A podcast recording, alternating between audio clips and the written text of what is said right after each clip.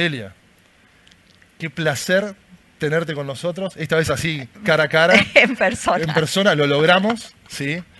Eh, por si alguien no conoce a Delia, Delia es la Global Chair de Transparency International, lo cual significa, hay gente que dice que estás basada en eh, Alemania, yo entiendo que ese es el título, pero vos estás basada en el mundo, al menos. En un avión. En un avión, exactamente, exactamente. Una verdadera ciudadana del mundo.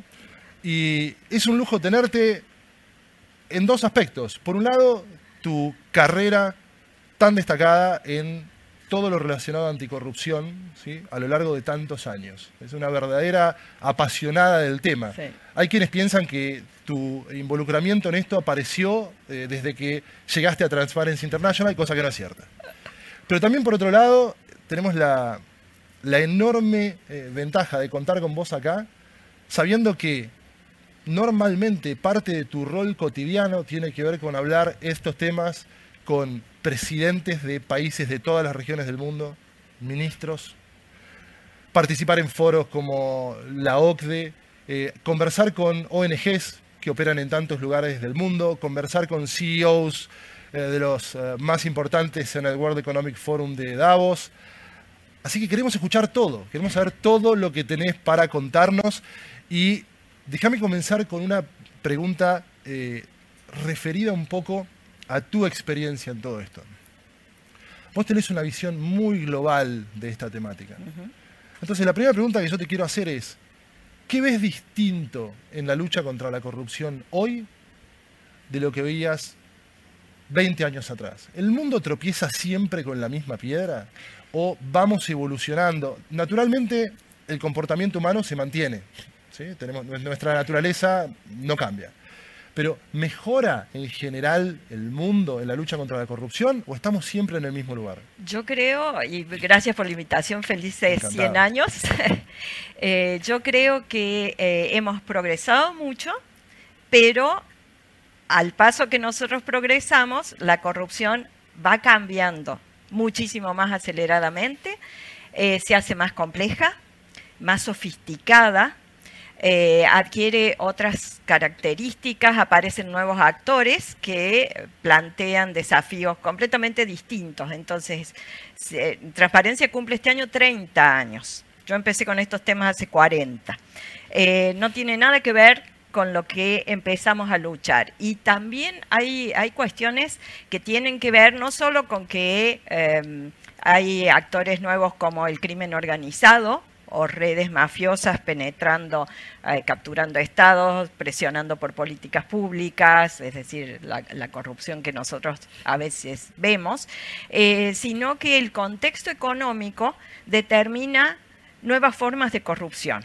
Cuando nosotros empezamos, la corrupción a la que nos referíamos era lo que nosotros llamamos la pequeña corrupción. Mm. La corrupción del ciudadano que iba a pedir algo a lo que tenía derecho y el funcionario le decía, sí, pero me tenés que dar una coima. Em, esa pequeña corrupción, cuando se planteó la globalización como contexto económico, se mantuvo pero apareció una nueva forma de corrupción que es lo que nosotros llamamos la gran corrupción, o de Brecht para ponerle un nombre, o Siemens. Esa corrupción es transnacional, involucra no al ciudadano de a pie al funcionario de tercera o cuarta línea, sino a las máximas autoridades del país y a los dirigentes number one de empresas multinacionales, involucra lavado de dinero a empresas offshore, etcétera. Eh, y hoy lo que estamos viendo es una nueva forma de corrupción. Hoy tenemos una noticia en nuestros diarios que nos debería estar haciendo mucho ruido, que es el tema del puerto en Tierra del Fuego, otorgado a una empresa china. Lo que vemos hoy en, este nuevo mundo bipolar, con una nueva conformación geopolítica, es eh, lo que llamamos corrupción estratégica o corrupción geopolítica, que es la utilización de la corrupción como mecanismo de captura del Estado o de captura de ciertos sectores de la economía para fijar las reglas, por parte de esencialmente estados cleptocráticos u autocráticos que a través de sus oligarquías cooptan eh, las economías. Esto que para Latinoamérica es incipiente, pero ya está, nosotros tenemos una base hace bastante tiempo eh, en el sur del país, una base china, em, esto en África está absolutamente consolidado. Y cuando estos capitales corrosivos o esta geopolítica ah, eh, que utiliza la corrupción ingresa en los estados, cambia el formato total de la economía y de la corrupción en los países, por los actores, por el poder que tienen, por la influencia que ejercen. Entonces, la lucha nos ha hecho, por ejemplo, que en 30 años tengamos, y vos hablabas mucho de regulación en, tu presentación, eh, tenemos la infraestructura jurídica que necesitamos. Cuando empezamos no había convenios internacionales, ni regionales, ni leyes, ni oficina anticorrupción, ni UIF, ni, ni, ni GAFIS, ni nada. Eh, hoy todo eso está. El tema es que eh, esas herramientas tienen que adaptarse porque no siempre son las adecuadas y, tampoco alcanza con la ley. La ley, la norma, es necesaria, pero no es suficiente para enfrentar la corrupción. Absolutamente, es como que las normas solas no generan resultados, ¿no? no, son necesarias, pero hay que pasar. La norma en realidad, y eso todos ustedes lo saben que son abogados, es una forma de discurso hay que pasar a la acción, hay que transformar ese discurso en acción y esa acción en impacto real tratando de lograr los objetivos que buscamos, la defensa de los valores, las libertades, un clima de negocio saludable para todos, porque una, una cosa importante en materia de compliance, cuando uno habla con el sector privado en Davos o en otros lugares, es que mucha gente en el sector privado se ha dado cuenta de que la transparencia o la integridad es un buen negocio para las empresas, porque les permite competir con seguridad y en un eh, clima eh, justo, digamos. Absolutamente. ¿Y cómo profundizar un poco esta idea de que eh, con las normas solamente no vamos a generar los resultados deseados? Necesitamos, mm, en definitiva, serán autoridades de, distinto rango, desde distintos ángulos del Estado, de distintos países, que lleven adelante la aplicación de esas normas. ¿Cómo ves en general el mundo en ese aspecto? Porque te cuento algo que hemos conversado en, alguna oportunidad con algún colega.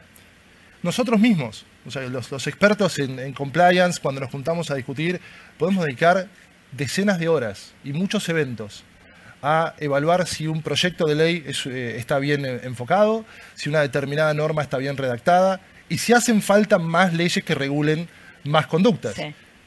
Pero es muy raro que nos sentemos a discutir cómo puede mejorarse la aplicación de esas normas por las autoridades. Y mejorarse muchas veces tiene que ver con un beneficio para el sector privado, que pueda tener una aplicación de esas normas más transparente, más justo realmente, y en muchos casos más rápido, porque suele ser que la dilación en resolver los temas termina siendo más negativa que poder resolverlos de una manera razonablemente rápida que permita cerrar la cuestión y seguir adelante, ¿verdad? ¿Cómo, ¿cómo veis? Bueno, en materia de la rapidez, ahí todavía las normas tienen mucho que ver porque los procesos muchas veces se demoran y se extienden al infinito, diría, eh, gracias a que las normas eh, son como un queso gruyer, este, contemplan infinidad de ventanas de oportunidad para que los abogados presentemos recursos y bueno, ya sabemos, esa es nuestra profesión. Eh, pero bueno, las leyes deberían contemplar eso. Un tema que hace que los procesos sean muy lentos y poco efectivos, por ejemplo, es el tema de eh, los mecanismos de asistencia legal mutua entre los países que, por ejemplo, lo acabamos de discutir con la eh, Asociación de Derecho Internacional, que está por presentar un proyecto para una estrategia anticorrupción a nivel global, y uno de los puntos que yo marcaba es ese. Todos los mecanismos de cooperación internacional en materia legal están vaciados en un molde jurídico del siglo XIX, mm. donde vos tenés que, vos juez, estás investigando algo y necesitas información de un banco en, en, eh, Suiza o de una oficina en Delaware, y tenés que mandar el oficio a la Cancillería, de acá a la otra Cancillería, de ahí al juez que recibe, el juez que recibe dice, ah, me falta un dato, y otra vez volvemos. Eso sucede mientras la plata se mueve a la velocidad de un clic en el teléfono celular de mucha gente. Entonces, eso hay que corregirlo, ese es un tema de regulación que hay que corregir. Pero la implementación depende de cuál es la estructura de los organismos que creás. Y hay muchos eh, países donde se está discutiendo eso. Australia últimamente, por ejemplo, que reformó después de muchos años de trabajo su ley anticorrupción para crear una autoridad adecuada para implementar. Y ahí tenemos el problema que se repite en todos los países. Las tres condiciones esenciales para que esos organismos, llámense como se llamen, funcionen, eh, son la independencia, los recursos y la autoridad. Y en esos tres elementos puede estar la trampa. Eh, la independencia política, ustedes saben, si la Oficina Anticorrupción, y creo que lo he dicho 500 veces acá, depende del ministro, que depende del jefe de gabinete, que depende del presidente de la nación, me quieren decir ustedes si ese personaje, por más bueno, independiente y honesto que sea, puede controlar algo de todos esos señores. La independencia es central, pero también los recursos, porque muchas veces, eh, incluso cuando se trabaja conjuntamente para aprobar una ley, por ejemplo, y se revisa si está bien, si está mal, los que impulsan la ley tienen la ley aprobada, publicada en la Gaceta Oficial o el Boletín Oficial y están hechos. Claro. Y no se fijan que tres meses después se va a aprobar el presupuesto de la Nación, donde no va a haber un céntimo para esa oficina. Por lo tanto, no va a poder hacer nada. Yo les cuento siempre porque me parece lo más gráfico, lo he visto en muchos países del mundo, pero esta anécdota que les voy a contar es de Centroamérica. Hace bastantes, bastantes años se crea un fiscal anticorrupción. Y yo iba de parte de un organismo internacional, gubernamental, o este, multigobierno, digamos, a evaluar a ese personaje. Llego, me comunico, me dice, sí, como no, la espero en el café del shopping. Bueno, ya eso me llamó la atención, pero bueno, ahí fui a evaluar al fiscal anticorrupción en el café del shopping. Y empezamos a hablar. Y a cada rato venían los chicos del, café, imagínense de cuántos años le estoy hablando, con un inalámbrico. Oh. Y le decían, doctor, tiene teléfono. El tipo se levantaba, atendía, volvía y se sentaba. La tercera vez le dije, ¿por qué no vamos a su oficina? Dice, ah, si la quiere ver, sí, con mucho gusto, está acá en el edificio arriba del shopping, pero yo no tengo teléfono en la oficina y no tengo secretaria. Y acá el señor del café está tan imbuido de la lucha anticorrupción que los chicos me hacen de secretarios y el señor me presta el internet del bar para investigar corrupción. Hoy tenés al sector privado colaborando en la lucha contra la corrupción. Exactamente, no sé de qué nos quejamos. Pero el, señor era honesto, la ley estaba, todos los, eh, los cuadraditos habían sido tildados, pero había un detallito que era el presupuesto que tenía ese señor para hacer su trabajo. O sea que lo habían, le habían atado las manos, los pies, lo habían enterrado en arena eh, y no podía hacer nada, evidentemente. Eh, Entonces hay mucho que que mirar más allá de la ley, más allá de que, se apruebe una buena ley. Hay que mirar el presupuesto, hay que mirar que realmente eh, se tengan las herramientas, los recursos humanos, los recursos tecnológicos. Vos hablabas de inteligencia artificial. Bueno, la inteligencia artificial empezó en los años 50 y eh, desde la sociedad civil, y creo que en estudios como el tuyo, usarían ya inteligencia artificial para detectar las redes de corrupción en los casos de gran corrupción. Eh, esas red flags, esa, posibilidad de descubrir eh, patrones de conducta corrupta, eso se puede hacer con inteligencia artificial. Pero si vos tenés un fiscal anticorrupción que no cuenta con esas herramientas, que tiene 50 empleados encerrados en un edificio lleno de papeles. Es lo mismo que no tener nada. Entonces, eso es central. Por eso es que tenemos que trabajar eh, junto con la ley. Sí, coincido absolutamente. Es como que el impulso fuerte llega hasta aprobar una norma. Con eso solucionamos el problema. ¿no? Conozco que hay otro sector eh, de la sociedad que opera por su cuenta, que se ocupa de aplicar esas normas. Y, mm, eh, digamos, la sociedad no se mete mucho en eso, en la aplicación, ¿no? Pasa, pasa, con otros sectores también, no solo en el compliance o en anticorrupción, y nosotros también en Argentina hemos tenido ejemplos de leyes que han sido muy trabajadas desde la sociedad civil y pasado un año y medio la ley no se implementaba en temas de salud, por ejemplo, eh, y cuando se hizo la demanda o la pregunta a la presidencia de la Nación, la respuesta fue se habían olvidado de dictar el decreto de aplicación o el decreto de implementación de la norma, pero los impulsores se habían quedado aplaudiendo en el Congreso porque ya estaba la ley. Absolutamente. Después uno, se pregunta, ¿cómo se pueden olvidar de eso? Y es una, pregunta que no vamos a discutir. no, no, hagamos eso. Pero quiero volver a un punto que mencionaste, que también sé que has eh, analizado en profundidad. Y cuando uno mira la corrupción en la vida real, salgamos de los libros, salgamos de las leyes. ¿sí? La corrupción en la vida real funciona como un mecanismo para ganar poder y dinero. Es como que van juntos, ¿no? Es un poco lo que vos explicabas recién, en su mayor expresión se constituye en una herramienta, si querés, eh, geopolítica, ¿sí? Ahora, ese dinero, todos esos fondos que la corrupción produce, cuando hablamos a este nivel de corrupción, estamos hablando de una cantidad de dinero que ya no podemos guardar detrás de la pantalla, eh, en una valija debajo del sillón, Has estudiado mucho esta cuestión, cómo circula ese dinero, en qué lugares del mundo termina ese dinero y qué se hace al respecto. Contanos un poco de eso. Ese es un tema central, porque muchas veces, eh, cuando ustedes seguro que han visto en cada enero de cada año nuestro mapa de percepción de corrupción, con algunos países en amarillito y muchos países en rojo, furioso, eh, donde estamos nosotros. Exacto. Ahora, el, dinero que se pierde en corrupción en esos países que son percibidos como corruptos en su sector público, porque esa es una cosa que hay que tener en cuenta, ese índice no mide lavado del dinero, no mide crimen organizado, no mide beneficial ownership transparency, mide cómo es visto el sector público del país. Eso tiene que ver con que empezó hace 25 años, cuando la corrupción era distinta. Ahora tenemos otras herramientas también, pero esta es la famosa y la usa todo el mundo. El dinero que se pierde en los países que están percibidos como corruptos termina en los países amarillitos, porque los corruptos son corruptos pero no tontos. Entonces, ¿dónde van a poner su dinero? Van a poner su dinero en los países que les ofrecen seguridad jurídica, garantía, privacidad, etcétera, etcétera.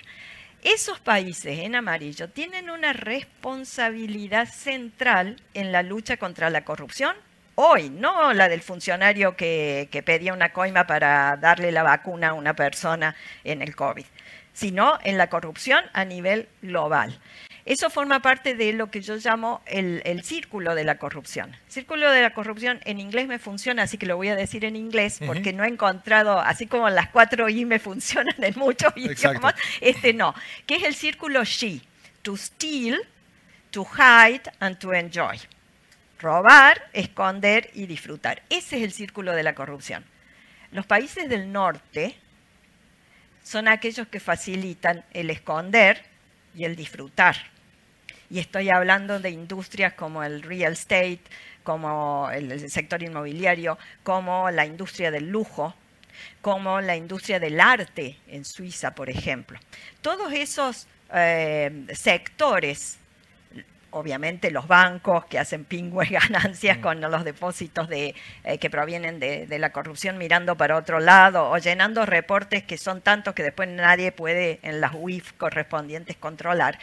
Eh, esos países y esos sectores tienen una responsabilidad central.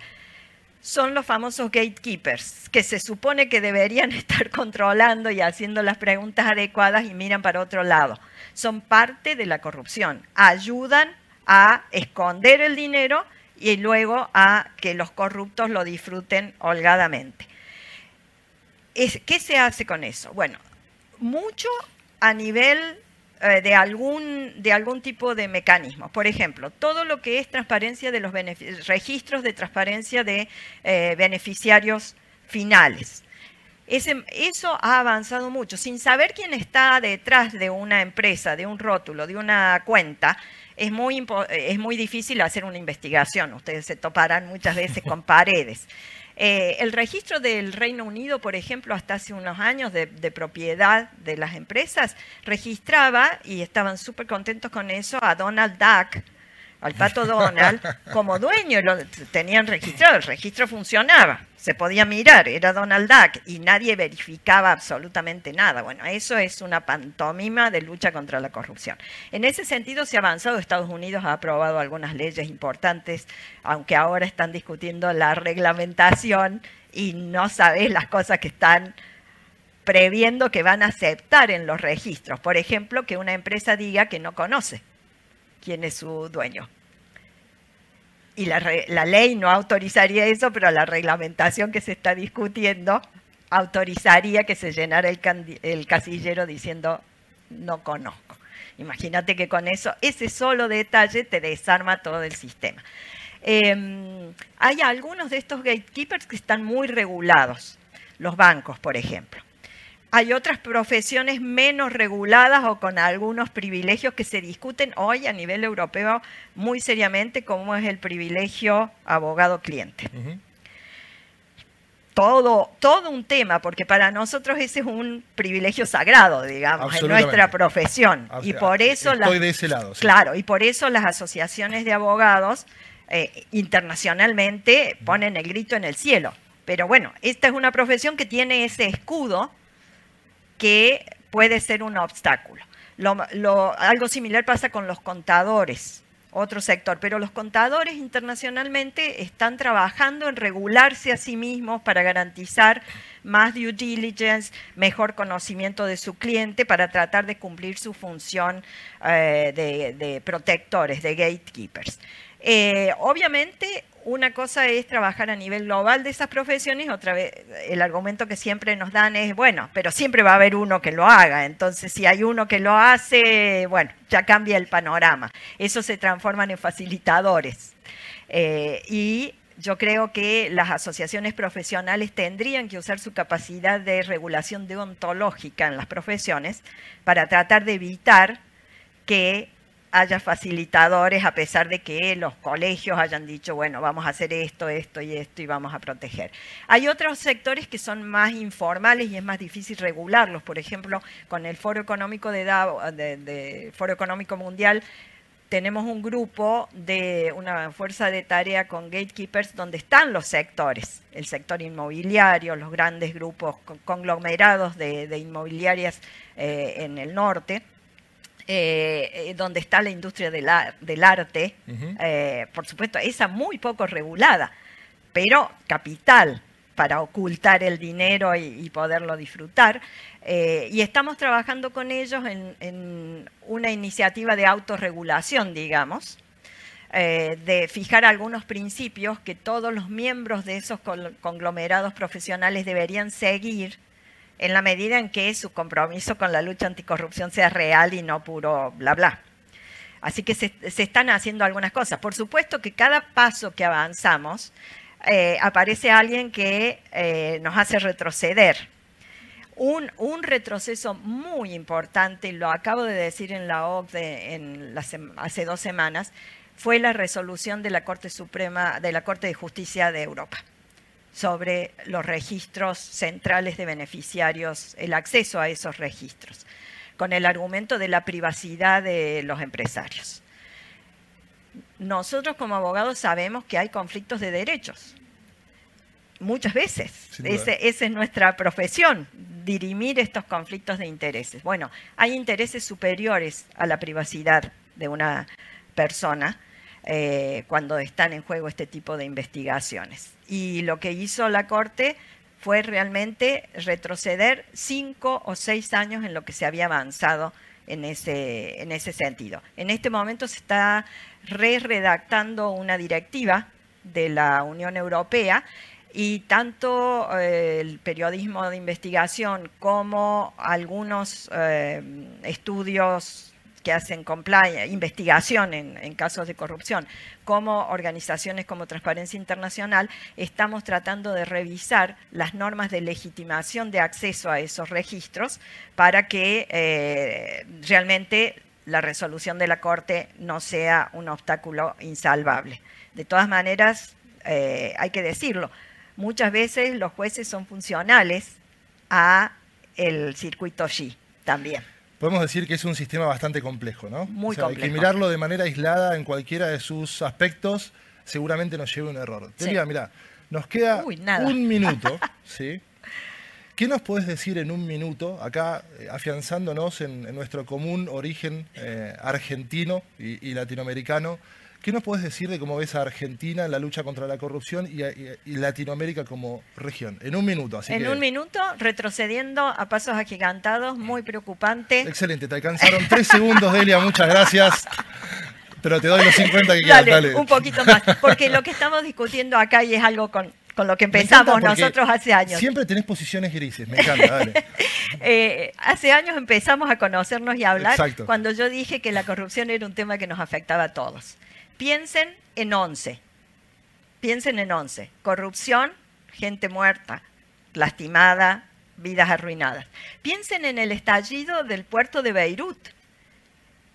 Una parte enorme de la ciudad completamente destruida mucha gente muerta, afectada, vidas destruidas. Piensen en el terremoto de Turquía, para decirte el último, donde eh, el reelecto presidente había desde hace años, a través de pactos eh, oscuros, eh, bajado los niveles de requisitos de la construcción en las zonas donde más daños hubo donde, por ejemplo, la propia empresa constructora hacía la auditoría de cumplimiento de su propio eh, calidad de la construcción, cimientos, etcétera, Una etcétera. novedosa, jamás se ha escuchado bueno, por vos, vos, fíjate que, que se les pasó. Eh, eso está estudiado. Las víctimas somos nosotros, somos nosotros. Tenemos que luchar todos juntos. Y esto está estudiado.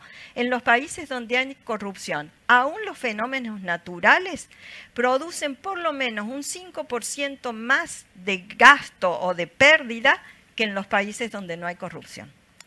Como bien decís, es un, es un eh, fenómeno que genera efectos reales. Ese es siempre el, punto que más me atrae de nuestras conversaciones. Y la ventaja es que siempre tenemos temas, así que con suerte te tendremos en otras ediciones. Y eso que no hablamos de tecnología, que tengo mucho para contar. Sí, ahí con lo de tecnología. Pero mm, ha sido un, gusto tenerte.